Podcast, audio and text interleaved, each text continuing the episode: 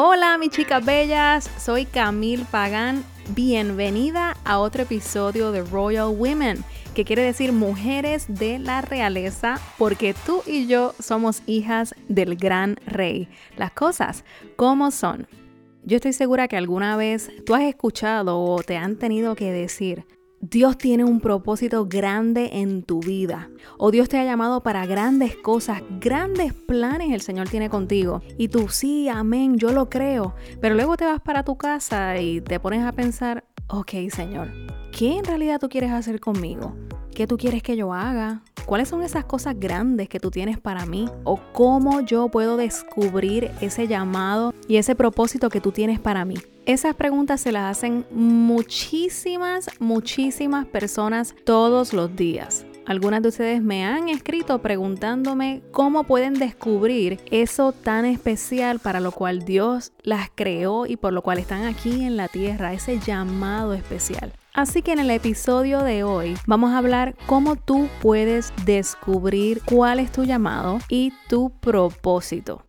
Mucha gente piensa que morir es trágico. Y claro, yo no le estoy restando importancia a la muerte. Claro que sí. Cuando un familiar o un amigo muere, es una de las experiencias más dolorosas y más difíciles que el ser humano pueda pasar. Pero para nosotros los que creemos en Jesús y los que le servimos, Morir es ganancia, así que nosotros tenemos esa esperanza de pasar la vida eterna con Él. Pero ¿sabes qué sí es realmente trágico? Vivir la vida sin saber por qué o para qué tú estás viva. Tú no viniste a la tierra por accidente, tú no viniste a la tierra porque tus padres te planificaron, tú no viniste a la tierra por un ups, Tú no viniste a la tierra por una casualidad. La realidad es que Dios te pensó. Desde antes de la creación del mundo, el Señor te pensó y fue Él quien permitió que tú nacieras. Porque ahora te digo yo, grandes cosas y grandes planes Dios tiene para ti. Así que uno de los descubrimientos más importantes que una persona puede hacer es cuál es su propósito aquí en la tierra y cuál es su llamado. El llamado y el propósito son dos cosas diferentes pero van de la mano. ¿Qué es un llamado? Pues el llamado es el sueño de Dios o el plan de Dios contigo. El llamado es la invitación que Dios te hace para que tú desarrolles tu potencial, tus habilidades y dones en aquello que te apasiona.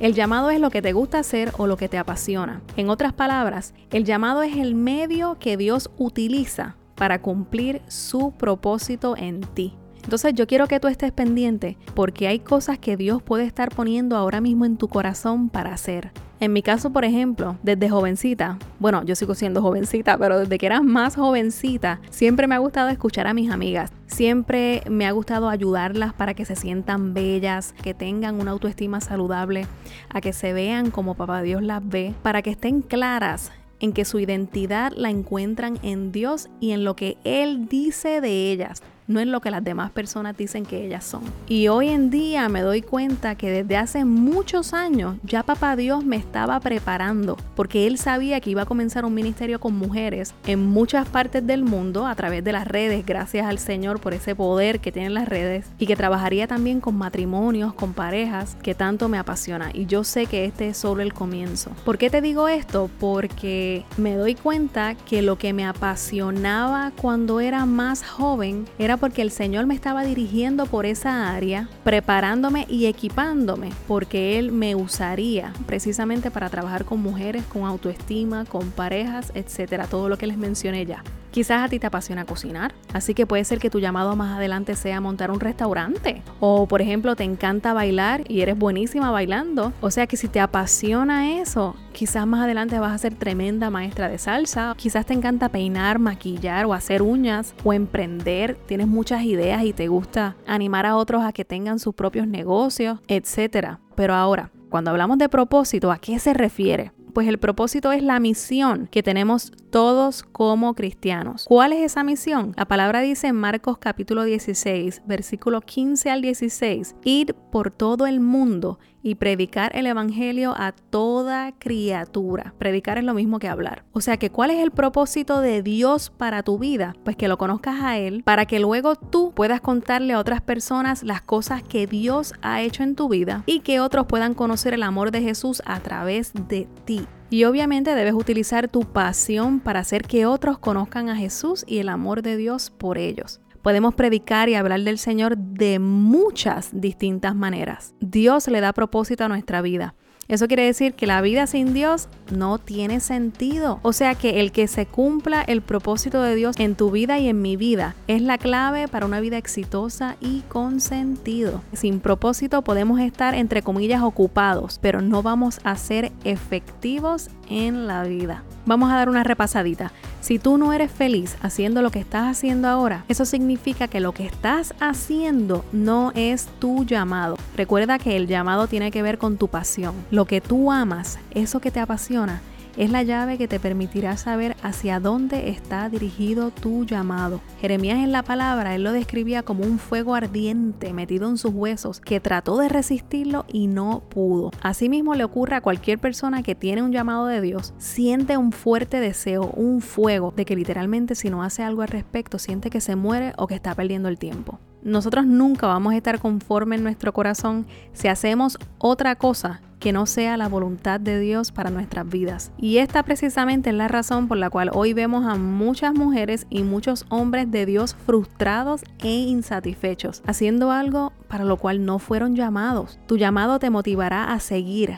a crear, a bendecir la vida de los demás y a dar lo mejor de ti, porque sabes que hay un propósito mayor que Dios quiere cumplir y rapidito quiero hablarles de unas características del llamado. Número uno, el llamado es dado por Dios. Quiere decir que nadie puede llamarse por sus propios pantalones. El llamado no te lo da una organización, no te lo da ni tu familia, ni tampoco se hereda. Literalmente es una honra dada por Dios. El único que llama es Dios. Jesús mismo fue llamado por el Padre a cumplir su propósito de morir en una cruz por nosotros. Algunos versículos que hablan de que somos llamados, por ejemplo Juan 15 a 16 dice, no me escogieron ustedes a mí, esto es Jesús hablando, sino que yo los escogí a ustedes y los comisioné para que vayan y den fruto, un fruto que perdure. Así el Padre les dará todo lo que pidan en mi nombre. El que los llama es fiel y así lo hará. Romanos 8:28 dice, ahora bien, sabemos que para los que aman a Dios, todas las cosas obran para bien. Esto es, a los que conforme a su propósito han sido llamados. Y Filipenses 3:14 dice, sigo avanzando hacia la meta para ganar el premio que Dios ofrece mediante su llamamiento celestial en Cristo Jesús. Número 2. Otra característica del llamado. El llamado siempre irá acompañado de una tarea, de una instrucción, asignación o misión de Dios para ti. Por ejemplo, Moisés, ve y libera a mi pueblo. Josué, ven para que termines tú la tarea que comenzó Moisés. Mateo, ven que te haré pescador de hombres. Jesús llamó a Mateo. Todas estas personas maravillosas en la Biblia fueron llamados a cumplir con una misión y con una tarea. Número 3. Los llamados de Dios son grandes. Una de las maneras para nosotros saber cuando un llamado puede ser de Dios es porque la tarea literalmente es demasiado grande. Tanto así que sin la ayuda de Dios y por tus propias fuerzas y capacidades, sabes que jamás sería posible hacerlo. Claro que tú tienes muchísimas habilidades y muchísimos talentos, pero una de las características de los llamados es que son demasiado grandes. Literalmente necesitas la ayuda del Señor para lograrlo. Los llamados de Dios para nosotros siempre se van a salir de nuestras habilidades naturales y de lo que nos creemos capaces de hacer. ¿Por qué? Porque Dios quiere que tú dependas de Él completamente para lo que te está llamando a hacer. Si ya Dios te ha mostrado cuál es tu llamado y lo ves demasiado grande que te asusta, quiero animarte a que te olvides de lo que tus ojos humanos ven. Dios quiere sobrepasar tus expectativas. Él quiere sorprenderte y siempre recompensa en público lo que tú conquistas en oración. Nosotros le servimos al Dios de lo imposible. Número 4. Los llamados de Dios son respaldados por tus líderes, por tus mentores, por la iglesia, etc. Dios quiere poner personas a tu lado que te ayuden a cumplir tu llamado, que te aconsejen, que te mentoreen, que te animen a seguir y a no desenfocarte. Una de las maneras más bonitas en las cuales nosotros podemos saber que Dios nos está llamando a hacer algo es porque cuando comenzamos a hacerlo, vemos el fruto en la gente. La gente comienza a decirte, wow, gracias por esas palabras que dijiste, fueron de tanta bendición. Wow, gracias por esto que hiciste, me bendijo grandemente, Dios te usa. La evidencia de los cambios en la vida de las personas, o sea, ese feedback que la gente comienza a darte, te va a dejar saber que vas por buen camino y que ciertamente Dios está respaldando lo que estás haciendo. Otra característica del llamado es que para el llamado no hay edad.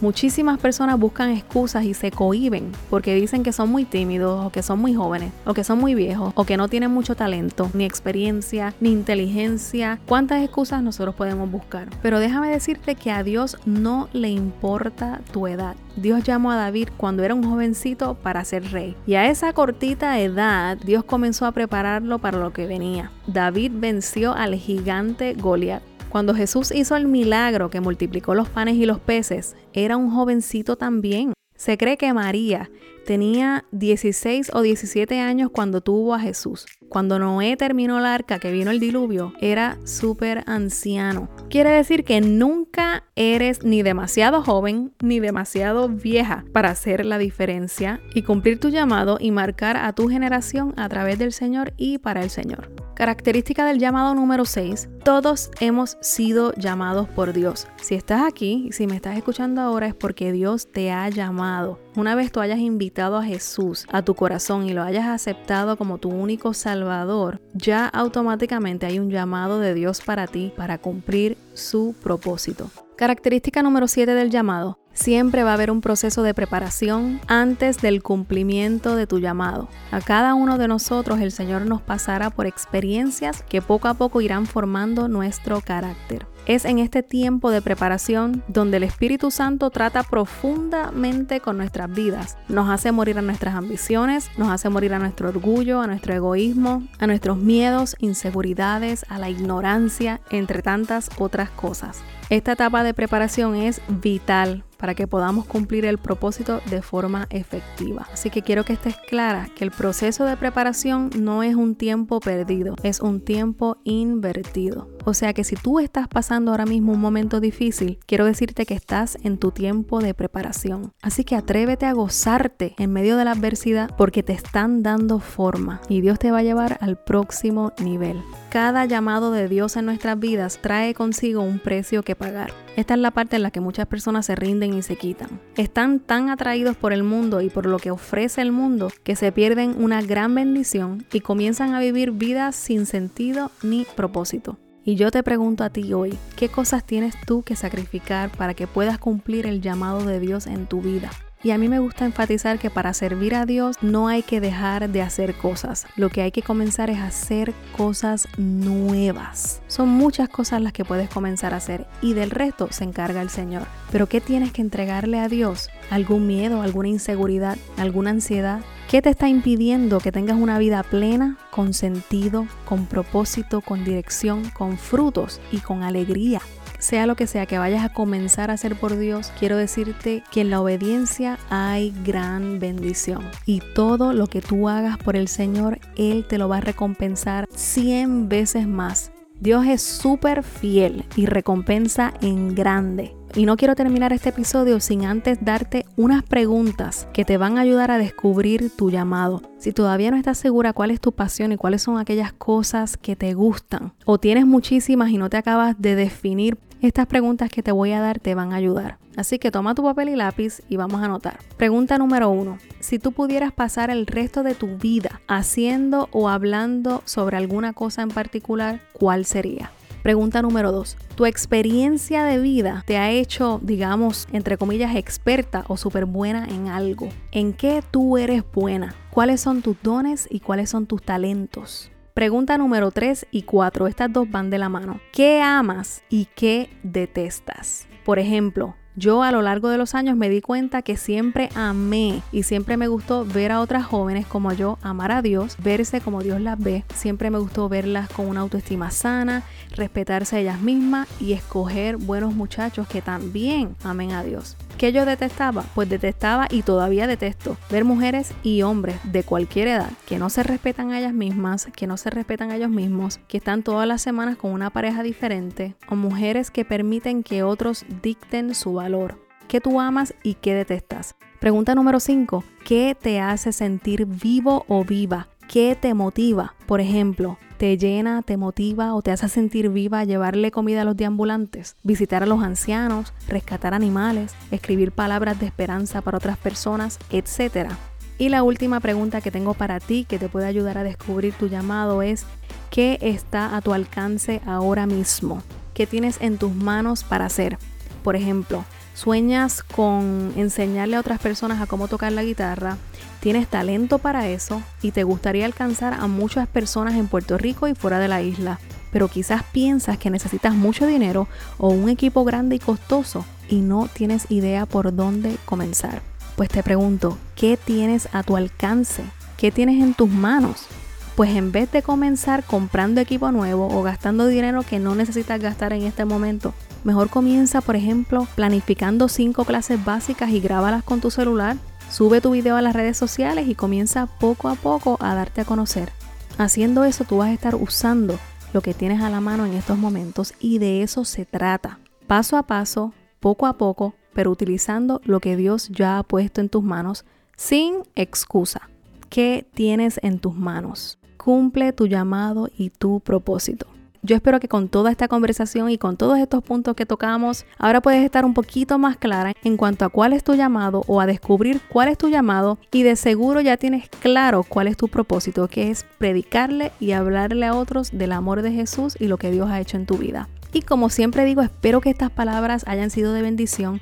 Por favor, si tú conoces a otras chicas que se puedan beneficiar y que estas palabras puedan ser de bendición para ellas, compártelos y háblales de este podcast Royal Women. Y así cada vez más y más mujeres nos seguiremos gozando, aprendiendo y equipándonos con herramientas poderosas que el Señor nos está dando. Un beso, Dios te bendiga y hasta el próximo episodio. ¡Mua!